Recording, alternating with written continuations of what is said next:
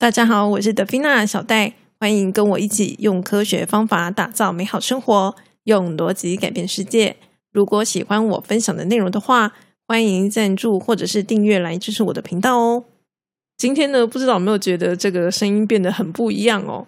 因为呢，我买了新的录音设备，它是一个录音界面，然后呢，它是会影响我们就是录音的音质的哦。其实我在买录音设备的过程当中呢，有干了一些蠢事，不过呢，因为跟我们频道内容可能比较没关系啦，所以呢，我就想说，刚好我之后要在方格子开一个讨论区，那像这种比较呃跟我们主题没关系的内容的话，我就会放在那个讨论区上面。那么呢，今天是想要来跟大家分享关于 Chat GPT 哦，就是因为有朋友问我对于 Chat GPT 的看法嘛，那我就想说啊，反正既然都要讲了，那不如就讲给大家听吧。因为我想，就是各位听众应该也是会蛮好奇的哦，所以呢，我们就来聊聊这个话题。那么呢，如果是我们频道的老听众的话呢，应该就会知道说，小戴我啊，一直对于 AI 都是很有兴趣的。而且我算是一直会去关注跟 AI 相关的一些话题哦。虽然我自己本身并不是 AI 相关的工程师啦。那像我在前年的时候有去一个高中演讲，在我那个时候演讲内容当中呢，我就有提醒这些高中生说：“哎呀，虽然呢现在工程师是一个很夯的工作，好很多这个其他领域的人呐都想要转职成为工程师。”可是呢，事实上，我当时就认为工程师是有风险的，就是转职工程师这件事情。因为呢，我认为未来很有可能是会被 AI 取代的。那么呢，我想在那个时候我讲这件事情的时候，可能没有多少人会相信吧。不过呢，现在 Chat GPT 出来之后，呃，我这样讲应该就是会有人相信了。事事实上，根本就不用我讲了，大家就反而变得有点恐慌。那么呢，面对 AI 可能会取代我们的一些工作，像这样的一个状况，嗯，不同的人当然就是会有不同的解法啦。那么呢，对于高中生来讲，他们遇到的问题就是说，好啦，我现在可能想要选择的是这个，可是呢，我并不知道说，诶，这个工作在未来的状况会不会是好的？有可能我选择了之后呢，结果在未来就变得没有市场了。哦，就是呃，未来还非常的遥远。它是不确定性非常高的，所以呢，我那个时候跟他们分享的解法就是说，我们要试着寻找在变化世界当中不变的事情。关于这个部分呢，演讲的重点我就是放在第二季的第三十七集，所以呢，如果有兴趣的话，是可以回去听一下哦。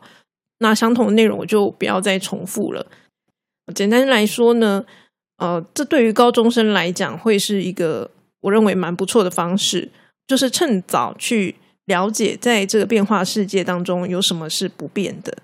我们尽量去从不变的事物出发。那么呢，我们这个频道啊，就是常常会跟大家分享我认为的第一性原理到底是什么。那为什么我会要强调所谓第一性原理呢？就是因为这个东西是不变的，不管你外面的世界怎么样的变化，这个东西一定是不变的。事实上，我从小就还蛮喜欢去寻找什么样的东西是不会改变的。那我觉得很有趣的一个地方是说，没有人喜欢一直改变，一直变来变去。我就是因为不喜欢，所以我才去寻找不变的事物嘛。可是呢，当我努力的寻找什么东西是不变的时候呢，结果却变成说，哎，我的适应能力很好，就是我非常的能够去适应变化。因为我已经掌握了什么东西是不变的嘛，所以呢，虽然这个外面世界变化很大，我觉得我适应力还挺好的。就是比如说换工作啊或干嘛的，我都还蛮能够很快的去适应，然后去产出一些东西来帮助公司来做事情，好类似这样子。那为什么可以这样子？原因就是因为我嗯，对于什么东西不变，算是还蛮了解的。那所以呢，其实我做这个频道呢，也是希望可以把这些经验就是分享给大家。因为在前几年的时候，我就是有意识到这样的一个状况嘛，就是世界变化的速度一定是越来越快的。虽然当时有这样的预料，可是现实就是变化速度比我想象中更快。就是比如说像 AI 这种东西，我真的也没想到说会这么快出现。哦，就是当时有预料，可是那个想法可能就说五年、十年，就是还有一段路要走，但是就没想到，就是哎，马上就到眼前的那种感觉哦。所以呢，我想要跟大家分享的是说，我觉得不要以为现在这样就已经结束了，因为现在的这个 AI 啊，其实还真的只是刚开始而已。像当年这个下围棋嘛，就是 Google 的那个下围棋的事件，那个是一个开始。现在也是一个开始而已，距离这个 AI 能够做的事情，其实还是有一段很大的差距。我所谓很大的差距，就是说理论上可以做得到的，嗯，一个成果，透过理论的方式可以了解到说，诶，未来的技术应该可以做到什么样的程度。那截至目前为止，我们看到的 AI 都还没有到那个阶段。就是理论上可以到达的那个高度呢，以现在的 AI 都还做不到，所以呢，现在 AI 其实还有很大的一个进步空间。哦，因为我们理论上做得到的东西，它还没做到嘛。为什么理论上做到东西它还没做到？就是因为其实在研究成本上是很高的，就是要去做到那些东西是要花很多的时间、金钱的。那么呢，不过有了 Chat GPT 之后呢？其实我相信这些东西都是可以加速的，所以呢，我觉得可能搞不好不用十年，应该就可以到我们呃目前理论上看到的可以做到的一个程度了。那么理论上可以做到程度是大概什么样子呢？我跟大家说明一下哦。我们在第三季第七集的时候有讲到这个大脑的原理。那么呢，其实所有的动物都是一样的，就是动物的大脑的原理差不多就是这样。那现在 Chat GPT 有一个很大的问题，就是它算是暴力训练法，就是它是依照大脑原理，好这样的一个原理呢，然后它就去训练。所以呢，其实现在的 Chat GPT 啊，你可以把它想象成，它就像是一个森林中的野人这样的一个存在。这什么意思呢？就是说，今天呢，有一个人他被丢到森林里了。那么呢，他就会凭着他的本能去学习森林中的事物。比如说呢，他会学到说白天跟夜晚，比如说下雨跟这个晴天。待在森林里的野人，他会学到这些东西，就是说他的环境有什么，他就会学到什么。其实这就是现代 Chat GPT 的一个状况，只是说大家会觉得，哎，Chat GPT 很聪明啊，他怎么会是野人呢？不是啊，因为它的这个森林超丰富啊，它的森林是现在我们网络上所有的资讯，所以它才会让你感觉它好像很聪明。可事实上，它本质上是一个野人。好，它所有的这个训练的机制过程都是纯粹的动物而已。所以，大家如果对这个技术形成的过程如果有兴趣的话，我觉得可以去听一下宝博朋友说。宝博朋友说有一集他就是访问了这个。在我们人工智慧领域当中很有名的李宏毅教授，他就解释说，到底嗯目前的 AI 状况是怎么样子。那么听他的论述过程中，就可以听得出来说，哎，其实现在的 AI 真的是不会思考的，他真的就是一个野人，他就是很单纯的看到什么就吃什么，然后就把它吐出来。那所以其实我觉得某种程度，它证明了一件事情，它证明了知识就是力量。目前 Chat GPT 它拥有非常大量的知识，这些知识就是从网络来的。光凭着知识，大量的知识就可以让一个野人变得看起来好像很聪明。那么人之所以是成为人，他还有一些不一样的地方嘛？那么呢，我个人觉得人跟动物最大的差别，主要还是在于信仰跟决策上面。人有所谓的信仰。所以呢，当我们有了信仰之后，我们可能就会，嗯，比如说不吃饭，对吧？动物不可能不吃饭嘛，它肚子饿了就是要吃饭啊，这就是动物。好，那我们人可能会因为某些原因导致我们决定不吃饭。好，也就是说呢，决定是一种决策。那这个决策呢，是因为我们相信了某些事情，因为我们有了一些信仰，所以才产生这样的一个决策。那我觉得这是。人最重要的部分，好，就是他有信仰，然后呢，会根据这个信仰产生决策。那么你说 AI 有没有可能做到，他也拥有信仰，然后去做决策呢？我觉得以目前的理论来说，是有机会做到的，哦，是有可能的。只是说现在 Chat GPT 还没有办法做到这一点而已。那你说怎么样可以让这个野人变得跟我们一样？这历史上曾经出现一个野人嘛？哈，那当时呢，大家就是希望说可以透过教育来改变他。那只是说当时就发现不行嘛？为什么呢？因为他已经长大了，哈。也就是说，教育是必须要在小的时候就要进行，这样子他才能够成为真正我们社会社会化的一个人。那不过呢，确实 GPT 没有年龄的这个问题哦，我们随时都可以从头开始训练。所以呢，如果我们今天希望这个电脑变得更聪明，我们势必必须要去教育它。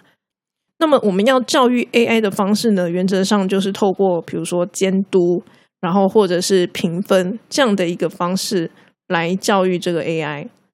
然后呢，我觉得虽然说我们人类的大脑的理论上就是只是嗯神经元跟突触这样的东西所组成的，可是事实上呢，嗯，比如说当我们产生信仰的时候，这个东西呢，却是会有一点嗯，怎么讲？它的层次好像变得更高了。它在抽象概念上面呢，是跟别人不一样的，好，因为它是一个嗯，我们认为 很重要的东西，所以呢，理论上我们人类大脑也就是相同东西所组成的。可事实上呢，我们人类在思考的概念上面是有不同的层次的。所以呢，如果今天要做一个人工智慧的话，我个人觉得就是必须要做这种多层次的设计。就是每一个层它所作用的部分可能是不一样的。比如说，像现在 AI 有一个问题，就是说它会忘记错误的东西，就是这个东西它不应该忘，可是它忘记了。那所以呢，事实上这个机制就跟我们人是不太一样的嘛。因为我们人有这个海马回对，其实我们大脑也是挺复杂的，并不是单纯这个神经元跟突触哦，就是还有一些其他的记忆机制，就是它是会有。层次，然后会有一些开关，然后去去做处理的。所以其实简单说，就是我们必须要把这一套设计，可能不完全跟人类一样，但是呢，是必须要去思考，然后设计在我们的 AI 上面的。在这种情况之下，这个 AI 它就很有可能会变得很聪明。比如说，像现在 ChatGPT 有个很大问题，就是它给你的答案并不一定是正确的。可是事实上，那是因为它的逻辑设计逻辑并没有要求说它必须要回答正确答案嘛。所以呢，如果今天我们的设计逻辑它是必须要回答正确问题的时候，它其实就有办法回答正确问题。就这件事情是做得到的哈。只是呃，现在的 Chat GPT 并没有被要求做这样的事情，所以呢，大家才会觉得说啊，他怎么都回答错误的答案？呃，就是不一定正确了哈。那那那其实是一个设计上的问题而已。简单来讲呢，我觉得未来的 AI 真的是一定会比大多数的人还要聪明。哦，其实现在就已经有一点事了啦，只是说以后一定就会更厉害。现在的聪明只是基于他的知识非常的庞大，好，知识量非常的足够，所以呢，你会感觉他很聪明。但是呢，未来的 AI 呢，是很有可能就是做出更好决策这样子的一个存在的哦。那当然，有些人会担心说，AI 会不会作恶，就是做一些不是很善良的事情。如果我们今天把 AI 导入这个信仰的机制的时候，我们其实就可以要求这个 AI 它必须要有，比如说不作恶这样的一个信仰，来作为它行动的一个原则。那其实只要这样子，就是做好设定的话，原则上我相信人工智慧都还是挺安全的。好了，刚刚讲的东西不知道会不会有点太技术。总而言之，未来 AI 到底可以做到什么样的程度呢？在回答这个问题之前呢，我想要跟大家分享，就是为什么当年我会认为工程师是很有可能被取代的。原因是因为呢，其实工程师里面大多数的工作，好，大多数的事情其实是有一个固定模式存在的。那以我自己来说，我就是工程师跟 S A 出身嘛，S A 就是系统分析。那因为我有这样的一个专业存在，所以呢，我就会觉得说，哎，其实工程师真的是很有可能被取代的。当然，我所谓的被取代，意思就是说，嗯，其实以现在确的 GPT，大家就可以看得出来，主要是说它可以让一个工程师的生产力增加。那当工程师的生产力增加的时候，是不是我就可以少请一些工程师？因为一个工程师他在单位时间内可以写的程式变多了嘛？好，简单来说是这样子，并不是说完全不需要这个职业这个工作，不是这个意思哦。以前呢，在 Chat GPT 还没出现的时候，就会有一些单位预言说什么样的工作可能会被 AI 取代嘛。那么那个时候呢，这个通常大家就会觉得说，工程师被取代的几率是低的。那除了工程师以外呢，因为我老公是心理系的嘛，所以呢，事实上心理系也是被这个大家认为被取代几率更低的一个行业。不过呢，事实上在 Chat GPT 出现之后，我想一想，我个人觉得还是有机会，而且呢。按照目前 Chat GPT 可以做到的一个程度，我觉得心理系就是智商心理智商被取代的几率其实是有升高的一个趋势哦。为什么呢？因为其实说句老实话，人呐也是蛮单纯的，就是像我们有所谓十二星座嘛。好，虽然呢很多人都会觉得啊，那都是骗人的，讲笑话什么之类的。对，但是我的意思只是说，其实人呢会有固定的几种 model 存在，只是说它是属于嗯比较混合复杂型的。比如说以我来说，我是射手座的，那么我有一些个性呢，就是符合射手座这样的一个 model。可是呢，我可能有一些个性呢，却是符合别种星座的 model。好，所以呢，其实在这个更进阶的星座盘里面，会有什么水上星座啊？金星啊，什么之类的，它其实是会变得比较复杂。就是当你在不同的情境之下，你所被分类到的那个 model 可能会是不一样的。所以呢，其实我觉得人呢，也算是相对来讲简单的。好，就是大部分的人都是挺单纯的。所以呢，在这种情况之下，其实我觉得心理智商还是蛮有可能会被取代。以前之所以几率不高，原因是因为我觉得成本很高，因为你要去分析人这件事情，我觉得成本是非常高的。好，比如说你需要心理师的专业，哦，很多的专家去做研究，你才有可能去弄出这些。可是现在有了却 GPT 啦，对不对？就是却 GPT 就可以 某种程度去代替那些专家，就是至少可以做到一个比较出阶的水准嘛。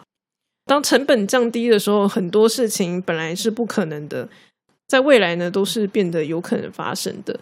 好，所以呢，即即使是像我老公是念心理系的，我都觉得嗯，蛮有可能被取代的。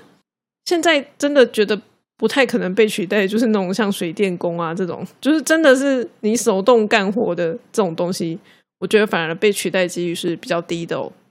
那么讲到这里呢，不知道大家会不会觉得有点恐慌？就是小在说未来 AI 其实真的会比人类还要聪明。那我们到底该怎么办呢？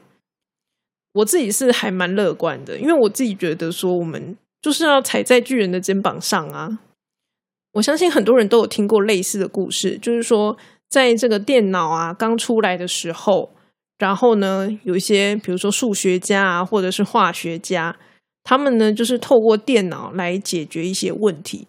比如说，像一九七六年的时候呢，就有两位数学家。他们呢，透过电脑的帮忙，电脑帮忙做运算，最后就是产出了一个叫做四色定理的一个理论出现哦。那之所以可以做出这样的东西，就是因为有了电脑。也就是说呢，电脑变得聪明，它是可以帮助我们的。就我我觉得，它会成为我们的一个个人助理或者是顾问这样的一个存在。像我记得这个前不久啊。就是我在公司需要抓预算，然后呢，我要根据预算去配那个伺服器的规格，然后我就觉得很麻烦，因为我要去设备那些伺服器规格，我平常又不是做这个工作的，对不对？好，所以呢，我就直接请并帮我，就我直接价格给他，然后我大概要怎么样规格，就请他帮我列。那对我来说就很方便啊，我就节省了很多的时间。所以呢。虽然现在就是 ChatGPT 刚出现，就是有很多学校很恐慌，然后可能甚至会限制学生使用 ChatGPT，限制他们使用 AI。可是我觉得其实应该是要相反过来的，就是我们其实应该是要训练大家去如何使用它，就像当年 Google Search 出现的时候，其实我们这个数位教育里面有一个很大的重点，就是要教大家怎么样使用 Google 来搜寻到正确的资讯。啊，怎么样做这个资讯判读、资讯识别的部分。那所以，其实我觉得 AI 也是一样啊，其实是我们反而应该要训练大家说，怎么样利用 AI 的这个工具。我今天有一个事情，我是不是可以先跟 AI 讨论一下？就是听听 AI 的一些看法，因为它的知识非常的丰富嘛，对不对？好，跟他讨论之后呢，可能我就会有一些想法，我们就可以更进一步的去试着解决我们想要解决的问题。因为说句老实话，就是如果今天这个世界上有一个问题，然后呢，这个问题从来没有被任何人解决过，比如说现在这个空气污染很严重，比如说这个温室效应很严重，那请问该如何解决？老实说，你这种问题问 AI，也不会因为你问了它就得到了结果或者是答案吗？可是呢，如果今天我们去跟 AI 讨论这些问题的时候，它是可以帮助我们一起思考怎么样去解决它的，就是它算是一个很好可以 support 我们的一个工具。那么这个世界呢，其实还有一个几率问题嘛，就是说呢，如果我们今天真的很好。我们透过 AI，然后找到了这个问题该如何解决的一个正确方式。可是有没有可能我们做下去之后呢，结果却是不好的？这也是有可能的，因为这个世界本来就有所谓的几率嘛，就是你做正确的事情，本来就不一定会有好的结果回来。所以呢，事实上 AI 是不会去执行任何东西的，它只是拥有很大量的知识，它只会说而已啊。那实际上的执行还是得靠人嘛，然后实际上执行之后的结果，我们要去做反思，这些都还是要我们人类去执行的。好，所以呢，我自己是会把 AI 视为一个工具，就是至少啦，就算我刚刚讲说哦，AI 可能未来还会有什么决策啊，很厉害什么之类的，变得比人还厉害，就算我这样子讲。我还是觉得它是个工具，就是有点像是你今天得到了一个很聪明的助理，那你应该是好好的善用它。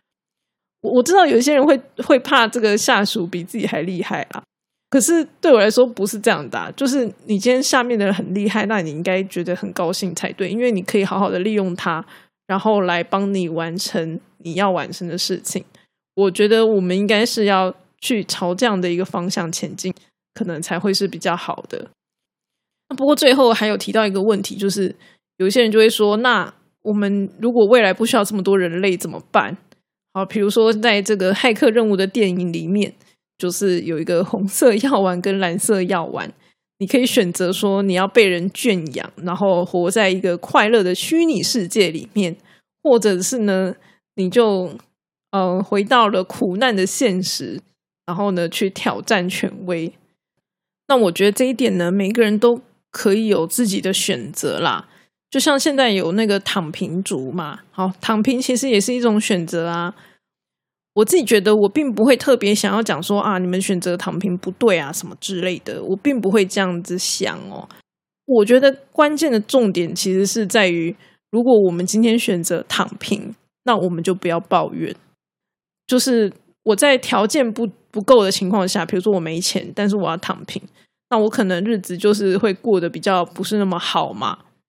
那如果你愿意接受这样的一个现实，也没关系啊。说句老实话，我觉得没有关系呀，因为那是我们自己选的。我们既然选的那样的一个路，我们就不要去抱怨它。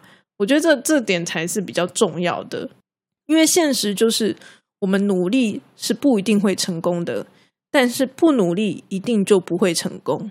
那有些人就会选择努力，好像我我就是选择努力，但我不一定会成功。那有些人就会选择我不要努力了，那也没关系啊。那你就知道你一定不会成功。我们只要认知到这一点，我们愿意接受它，我觉得就没有关系了。今天不管要不要努力，其实都是我们自己的选择嘛。